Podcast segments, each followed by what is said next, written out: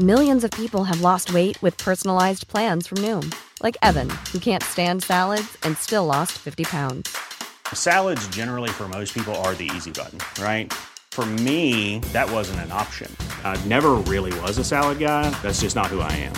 But Noom worked for me. Get your personalized plan today at Noom.com.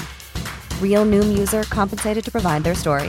In four weeks, the typical Noom user can expect to lose one to two pounds per week. Individual results may vary. Ready to pop the question? The jewelers at BlueNile.com have got sparkle down to a science with beautiful lab grown diamonds worthy of your most brilliant moments. Their lab grown diamonds are independently graded and guaranteed identical to natural diamonds, and they're ready to ship to your door. Go to BlueNile.com and use promo code LISTEN to get $50 off your purchase of $500 or more. That's code LISTEN at BlueNile.com for $50 off. BlueNile.com code LISTEN. Bonjour à tous et bienvenue sur Cosmos. De toutes les parties du corps, le cœur est sans doute la plus mystérieuse et la plus fascinante aussi. Il est à la fois le moteur physique par lequel le sang transite, le lieu même de la vie, il est à l'origine des passions qui nous animent et nous traversent, comme l'amour ou la colère, mais aussi la métaphore du courage et de la force, voire d'une raison qui nous échappe, mais qui se donne à sentir avec d'autant plus de puissance. C'est pourquoi il est un objet philosophique, et cela depuis Platon jusqu'à Pascal, tout comme il est également un topos littéraire dont les variations sont quasi infinies. Si bien que l'on pourrait dire que le cœur, c'est le corps, et que dans le même temps, c'est beaucoup plus que cela. Alors, si le cœur est en lui-même une réalité dont le sens nous échappera toujours, et qu'il nous est impossible d'en percer tous les secrets, au moins pouvons-nous nous demander ce que c'est que d'avoir du cœur. Et qu'est-ce qu'un homme de cœur? S'agit-il simplement d'être sensible aux malheurs du monde, ou de s'abandonner aux élans de l'amour, ou encore de défendre son honneur? En l'occurrence, ces questions sont résumées en une seule chez Corneille, dans le Cid. Quand il est demandé au héros Rodrigue, as-tu du cœur? Mais de quoi s'agit-il exactement? Et qu'est-ce que la pièce peut bien nous faire comprendre sur l'homme de cœur? Pour mémoire, le Cid est une pièce en cinq actes, représentée pour la première fois en 1637. Celle-ci raconte l'histoire d'un jeune prince espagnol, Rodrigue, lequel est fiancé à la douce Chimène. Leur amour, sincère et réciproque, est pourtant remis en cause par une querelle entre leurs parents. Don Diego, père de Rodrigue, et le comte de Gormas, Don Gomez, lui-même père de Chimène. Ils se disputent pour savoir lequel des deux sera le conseiller et l'éducateur du jeune prince. Don Diego, le plus âgé, fait valoir son ancienneté. Don Gomez, quant à lui, évoque la supériorité de son rang et de son statut. Emporté par la colère, ce dernier donne un soufflet, c'est-à-dire une gifle, à Don Diego, lequel est jeté à terre et perd son épée.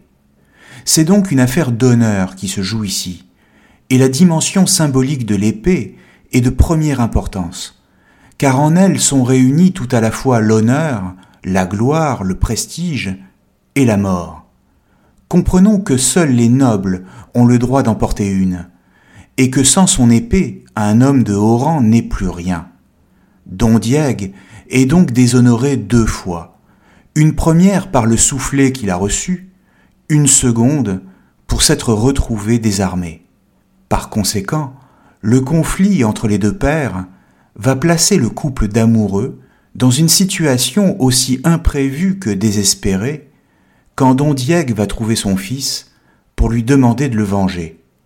Rodrigue, bien que déchiré et la mort dans l'âme, va devoir choisir entre d'un côté son devoir, qui lui dicte de venger l'honneur de son père, c'est-à-dire de tuer Don Gomez, et d'un autre côté son amour, puisqu'il est bien entendu que s'il accomplit cette vengeance, il perdra l'amour de Chimène, et ne pourra plus se marier avec elle. C'est ce qu'on appelle un dilemme cornélien, c'est-à-dire une situation dans laquelle un héros est placé et qui consiste pour lui à faire un choix douloureux et dont les conséquences se retourneront forcément contre lui, quoi qu'il fasse. En l'occurrence, le choix entre le devoir et l'amour en est la manifestation la plus haute.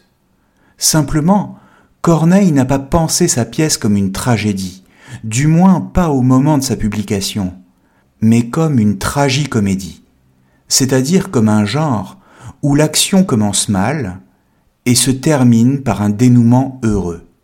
Car en l'occurrence, les deux amoureux finiront par se marier. Il s'agit donc ici tout autant d'une transgression des codes de la morale et d'un mélange des règles du théâtre. Car la pièce n'est ni tout à fait une tragédie, ni tout à fait une comédie. Et devant un tel mélange des genres, l'opinion publique du XVIIe siècle sera choquée. Choquée qu'une jeune fille accepte d'épouser le meurtrier de son père et qu'elle cède en cela à son désir. Et cela même si elle continue de souffrir. Corneille sera donc obligé de revenir sur son texte jusqu'en 1660 pour lui donner des accents plus tragiques et le faire se terminer sur une simple promesse de mariage. Comprenons que pour le public du XVIIe siècle, une insulte faite à l'honneur fait naître une exigence de réparation immédiate et qui ne souffre aucun compromis. Mais qu'est-ce que l'honneur exactement? L'honneur est une passion, c'est-à-dire, pour le dire vite, un sentiment qui se confond avec la réputation d'un individu ou de sa famille. Dans les sociétés aristocratiques en général, et du XVIIe en particulier, l'honneur est la passion la plus haute, car elle témoigne du respect et de la reconnaissance que l'on accorde à un homme et à sa lignée, soit pour leur vertu morale, soit pour leur courage militaire. Bien plus, l'honneur est ce qui donne un sens à la vie elle-même, laquelle ne vaut plus la peine d'être vécue quand il est perdu l'homme déshonoré, que ce soit par sa conduite ou par un affront reçu par un autre, n'est plus rien. Car ayant perdu sa réputation, il perd du même coup le respect qui y est attaché. Ainsi, le spectacle d'un vieil homme dans l'incapacité de venger son honneur perdu est alors de nature à faire se soulever tout homme d'honneur et à l'amener à se battre au nom d'une certaine idée de la justice et du droit. On peut même dire que c'est son devoir. L'honneur est donc aussi une exigence de réparation face à une injustice, comme je le disais tout à l'heure, et qui nous fait battre le cœur plus vite face à ce qui nous répugne.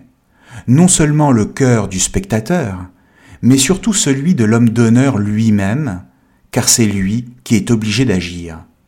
C'est pourquoi le cœur est un élément essentiel si l'on veut comprendre ce qu'est un homme d'honneur, car c'est lui qui détermine si on a le courage d'utiliser son épée et donc de risquer sa vie quand c'est nécessaire. En clair, si on n'a pas de cœur, on a beau avoir une épée, celle-ci n'est qu'un faire-valoir sans aucune valeur, un mensonge pour cacher sa couardise. Pour ainsi dire, le cœur sans l'épée est impuissant à rétablir l'honneur puisque sans moyen de défense. Mais l'épée sans le cœur, c'est-à-dire sans le courage, est une honte pour celui qui la porte. C'est en ce sens que Don Diègue demande à son fils, à l'acte 1, scène 6, Rodrigue, as-tu du cœur? Rodrigue, tout autre que mon père l'éprouverait sur l'heure. Don Diègue, agréable colère, digne ressentiment à ma douleur bien doux.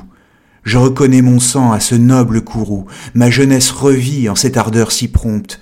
Viens, mon fils, viens, mon sang, viens réparer ma honte, viens me venger. Rodrigue, de quoi? Don Diègue, d'un affront si cruel, qu'à l'honneur de tous deux il porte un coup mortel d'un soufflet. L'insolent en eût perdu la vie, mais mon âge a trompé ma généreuse envie, et ce fer que mon bras ne peut plus soutenir, je le remets au tien pour venger et punir. Va contre un arrogant, éprouver ton courage. Ce n'est que dans le sang qu'on lave un tel outrage. Meurs ou tue. Au surplus, Pour ne te point flatter, je te donne à combattre un homme à redouter. Je l'ai vu tout sanglant au milieu des batailles, se faire un beau rempart de mille funérailles. Rodrigue, son nom, c'est perdre temps en propos superflus. Don Diego, donc pour te dire encore quelque chose de plus, plus que brave soldat, plus que grand capitaine, c'est, Rodrigue, de grâce achevée, Don Diego, le père de Chimène. Rodrigue, le, Don Diego, ne réplique point. Je connais ton amour. Mais qui peut vivre infâme est indigne du jour? Plus l'offenseur est cher et plus grande est l'offense. Enfin tu sais l'affront, et tu tiens la vengeance. Je ne te dis plus rien. Venge-moi, venge-toi, montre-toi digne fils d'un tel père que moi, accablé des malheurs où le destin me range. Je m'en vais les pleurer. Va, cours, vole, et nous venge. On voit donc que se joue ici une certaine conception du cœur, assimilée au courage et à l'honneur. Or tout le désarroi de Rodrigue vient du fait que, sans manquer de courage, son cœur éprouve aussi de l'affection et de l'amour. C'est ce qu'on pourrait appeler le paradoxe de l'homme de cœur. Quand celui-ci a le courage d'agir et que dans le même temps, son bras est retenu par ses sentiments. Le cœur est ici tout à la fois le moteur d'un violent désir de vengeance et paradoxalement ce qui l'empêche de l'assouvir. En clair, en Rodrigue, homme de cœur par excellence, deux dimensions du cœur se font face, celle que son père lui réclame et celle que son amour lui dicte. Et l'on comprend pourquoi celui de Rodrigue est déchiré, car l'honneur ne s'éprouve que dans le tragique, c'est-à-dire dans la nécessité de renoncer à son bonheur personnel, voire dans celle de mettre sa vie en péril. C'est pourquoi, une fois seul, Roderick se parle à lui-même, à l'acte 1, scène 7, dans l'une des plus poignantes tirades du théâtre classique, c'est ce qu'on appelle les stances de Rodrigue. Écoutons-le. Percé jusqu'au fond du cœur d'une atteinte imprévue aussi bien que mortelle, misérable vengeur d'une juste querelle, et malheureux objet d'une injuste rigueur. Je demeure immobile, et mon âme abattue cède au coup qui me tue. Si près de voir mon feu récompensé, ô Dieu, l'étrange peine, en cet affront mon père est l'offensé, et l'offenseur, le père de Chimène, que je sens de rudes combats. Contre mon propre honneur, mon amour s'intéresse. Hey, it's Danny Pellegrino from Everything Iconic. Ready to upgrade your style game without blowing your budget? Check out Quince. They've got all the good stuff, shirts and polos, activewear and fine leather goods, all at 50 to 80% less than other high-end brands. And the best part?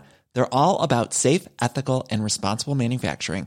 Get that luxury vibe without the luxury price tag. Hit up quince.com slash upgrade for free shipping and 365 day returns on your next order. That's quince.com slash upgrade.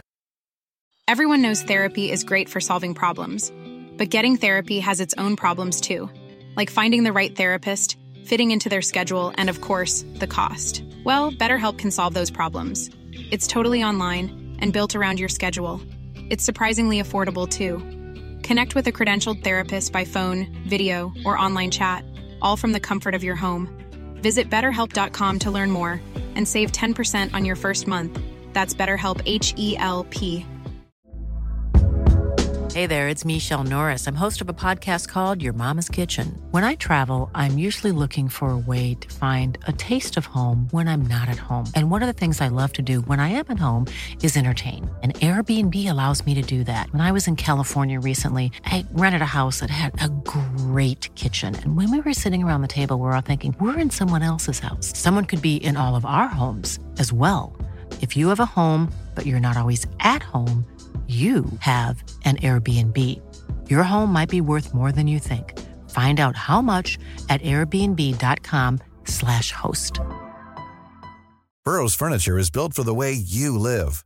From ensuring easy assembly and disassembly to honoring highly requested new colors for their award-winning seating, they always have their customers in mind. Their modular seating is made out of durable materials to last and grow with you.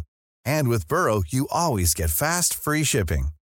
Get up to 60% off during Burrow's Memorial Day sale at burrow.com slash ACAST. That's burrow.com slash ACAST.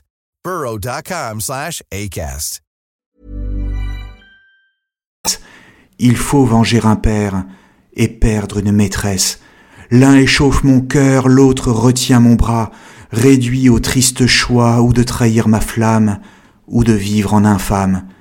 Des deux côtés mon mal est infini. Ô Dieu, l'étrange peine. Faut-il laisser un affront impuni? Faut-il punir le père de Chimène? Père, maîtresse, honneur, amour, illustre tyrannie, adorable contrainte, par qui de ma raison la lumière est éteinte? À mon aveuglement rendez un peu de jour. Cher et cruel espoir d'une âme généreuse, mais ensemble amoureuse, noble ennemi de mon plus grand bonheur, qui fait toute ma peine. M'es-tu donné pour venger mon honneur? M'es-tu donné pour perdre ma chimène? Rodrigue finira par pencher du côté de l'honneur, mais il faut remarquer qu'il ne le fera qu'au nom d'une certaine idée de l'amour. Laquelle? Eh bien, celle qui consiste à penser qu'il ne mériterait pas l'amour de Chimène s'il ne faisait pas d'abord son devoir. Je dois à ma maîtresse aussi bien qu'à mon père, dit-il. En clair, Roderick se fait une conception si haute de l'amour qu'il ne lui paraît pas permis de faillir à l'honneur. Car que vaudrait l'amour d'un homme qui n'aurait pas su venger son père? Que vaudrait l'amour d'un homme qui aurait accepté le déshonneur? Et quelle vie offrirait-il à sa bien-aimée dans ces conditions? Ou si vous préférez, l'amour n'est possible que dans l'honneur, même si dans le même temps ici, c'est l'honneur qui rend l'amour impossible, ou qui du moins le met gravement en péril. Comprenons que si Rodrigue est face à ce dilemme, à cette déchirure même, c'est parce qu'il accorde la plus haute valeur à la fois à l'honneur et à l'amour. En un mot, ce qui fait tout son problème, c'est qu'il est généreux. Non pas qu'il soit généreux au sens où nous entendons la générosité aujourd'hui, c'est-à-dire qu'il donnerait beaucoup aux autres, mais au sens où ce mot est utilisé au XVIIe siècle. La générosité, au sens de Corneille, c'est l'équivalent de la magnanimité, c'est-à-dire littéralement la grande âme. La générosité, c'est la qualité de celui qui a de la grandeur d'âme. C'est la qualité de celui qui porte à leur plus haut point les vertus qu'il possède, quitte à tout sacrifier, à commencer par son bonheur personnel. Celui qui est généreux, c'est donc celui qui a du cœur, au point de sacrifier son amour au nom de l'idée qu'il s'en fait. En clair, il ne veut pas que son amour soit sali par le déshonneur, quitte à devoir y renoncer. Et c'est sans doute ce qui est le plus difficile à comprendre pour nous, et c'est aussi pourquoi Rodrigue n'est pas un homme ordinaire, mais l'incarnation de la grandeur d'âme. Pour mieux comprendre ce qu'est la générosité, il nous faut nous tourner vers René Descartes, dans son livre Les Passions de l'âme, publié en 1649 soit un an avant sa mort, en 1650. Descartes présente la générosité comme la plus grande de toutes les vertus. Et pour le dire très simplement, la générosité est la vertu de celui qui s'estime suffisamment lui-même pour être estimé des autres. Avoir du cœur, c'est donc d'abord s'estimer soi-même, avoir de l'affection pour soi, non pas pour des raisons frivoles, parce qu'on serait beau ou intelligent par exemple, mais parce qu'on sait qu'on dispose d'un libre arbitre dans la conduite de sa vie, qu'on a donc le pouvoir sur soi-même, et qu'on est prêt à en assumer la responsabilité. Il s'agit de savoir s'estimer justement, c'est-à-dire sans tomber dans l'orgueil, mais sans non plus se sous-estimer. Or cette juste estime de soi a pour conséquence que l'homme généreux est celui qui n'a pas peur du jugement des autres. Il est résolu à aller jusqu'au bout de ses actions, sans faiblir dans les résolutions qu'il prend. En ce sens, il est doué d'une volonté. Il demeure fidèle à ses propres engagements et se montre inflexible aux remontrances qu'on pourra lui faire. Pourquoi? Est-il si sûr de lui et de son jugement au point d'en être aveuglé? Non, c'est simplement qu'il sait qu'il n'agit pas de façon arbitraire ou capricieuse, mais sur le fondement des lumières de son propre entendement.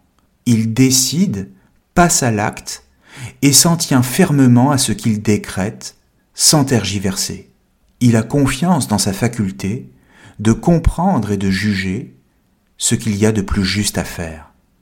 De la même manière, la vertu qui est la sienne ne consiste pas à faire le bien, et il ne prétend pas être porteur d'une morale absolue, car une telle chose que le bien est impossible à déterminer, mais plutôt à faire au mieux en fonction de la situation qui se présente à lui. Ainsi, en l'absence de certitudes morales absolues, il s'en tient à la résolution de bien exercer son jugement et de choisir ce qui lui semble la meilleure décision. Il cherche à bien juger pour bien agir, c'est-à-dire à faire primer l'intérêt d'autrui avant le sien. Un tel homme, s'estimant lui-même en tant qu'être libre, prenant ses décisions sur la base de son entendement, prêt à assumer ses actes, et qui ne voit que l'intérêt d'autrui, est un homme généreux. C'est en ce sens que Descartes écrit dans les Passions de l'âme, à l'article 156, Ceux qui sont généreux en cette façon sont naturellement portés à faire de grandes choses, et toutefois à ne rien entreprendre dont ils ne se sentent capables. Et pour ce qu'ils n'estiment rien de plus grand que de faire du bien aux autres hommes, et de mépriser son propre intérêt pour ce sujet, ils sont toujours parfaitement courtois, affables et officieux envers un chacun. Et avec cela, ils sont entièrement maîtres de leurs passions, particulièrement des désirs, de la jalousie et de l'envie. Et le fait est que Rodrigue correspond parfaitement à cette description. Il cultive l'estime de soi sans tomber dans l'orgueil. Il est sûr de sa force, mais sans être méprisant et en toute humilité. Il cherche à faire le meilleur usage de sa liberté, mais sans attendre de récompense. Il est libre, mais ne veut jamais autre chose que ce que lui dicte sa passion de bien agir, c'est-à-dire sa vertu. Voilà qui pourrait à bon droit nous paraître contradictoire d'ailleurs, car d'une manière générale, nous considérons la liberté comme la disposition qui consiste à faire ce que l'on veut, quitte à faire n'importe quoi. Mais comprenons bien que pour Descartes, la liberté relève de la disposition à choisir toujours le vrai ou le bien. Or, que fait Rodrigue face à la situation qui est la sienne? Il agit selon ce que lui dicte son devoir, non seulement pour son père, mais aussi au nom de la valeur qu'il accorde à l'amour, comme on l'a vu, et cela même s'il doit le perdre. Il fait donc un usage éclairé de sa liberté et en assume les conséquences sans chercher d'excuses. C'est d'ailleurs pourquoi, dans la suite de la pièce, et après avoir tué le père de Chimène, Rodrigue revient vers elle et lui demande de le tuer avec son épée. La scène est d'autant plus violente qu'il tend à Chimène l'épée ensanglantée du sang de son père. Autrement dit, Rodrigue ne se cache pas il assume et vient demander ce qu'il estime être son juste châtiment, c'est-à-dire recevoir la mort de la main de sa bien-aimée. À ses yeux, l'amour est tout aussi glorieux que l'honneur, et même il est l'expression d'une grandeur d'âme héroïque. Or, que se passe-t-il à ce moment-là? Eh bien, Chimène refuse, car malgré son chagrin, elle continue à aimer Rodrigue. Et ainsi, alors qu'elle est placée dans la même situation que Rodrigue avant elle, c'est-à-dire de devoir tuer, elle ne peut prendre une telle décision et refuse d'agir, car tout le monde ne peut pas être aussi généreux que Rodrigue. Elle s'en remettra donc à la décision du roi, Don Fernand, qui est lui-même le cœur du royaume, et qui devra choisir pour elle si Rodrigue doit mourir ou si elle doit l'épouser. L'obstination dans cet amour de Chimène pour son amant est sans doute ce qui provoquera le scandale autour de la pièce, comme je l'ai dit tout à l'heure. Mais comprenons que cela permet à Corneille d'explorer les différents aspects du cœur, dans ses dimensions de courage et d'honneur, ou dans sa dimension amoureuse. Le fait même que la décision soit renvoyée au roi c'est-à-dire aux politiques et à l'État, laisse également supposer qu'il existerait un cœur de la cité et que l'homme de cœur, s'il veut être complet, doit également se battre pour sa patrie, et pas seulement pour sa famille. C'est ainsi que Rodrigue partira en guerre contre les morts, qui sont les ennemis du royaume, et en reviendra couvert de gloire. Il sera célébré comme un héros parfait, aux vertus impeccables. Ainsi, si Rodrigue est l'homme généreux, s'il est l'homme de cœur par excellence, c'est parce qu'il ne laisse de côté aucun des aspects du cœur, à savoir l'honneur, l'amour et son pays. Il ne s'assigne pas des fins qui ne concerneraient que son bien-être personnel, mais soumet toujours son jugement à ce qui lui semble le plus juste. Il y aurait donc une morale de l'héroïsme, une vertu de l'homme de cœur, laquelle serait fondée sur la générosité, c'est-à-dire sur l'affirmation de sa grandeur d'âme. Simplement, celle-ci n'est pas exactement le fruit d'une réflexion théorique, pour ainsi dire, ou encore d'un calcul, mais relève plutôt d'une manière spontanée d'agir et d'être au monde. En clair, il agit librement et dans le même temps comme s'il ne pouvait pas faire autrement, comme s'il lui était impossible de prendre une autre décision que celle que lui dicte son cœur, mais un cœur qui n'est jamais égoïste. Il est tout entier dans ce qu'il fait, son caractère se dévoile dans l'acte qu'il accomplit, et c'est pourquoi il n'est rien moins qu'admirable. Merci à tous, et à très bientôt sur Cosmos.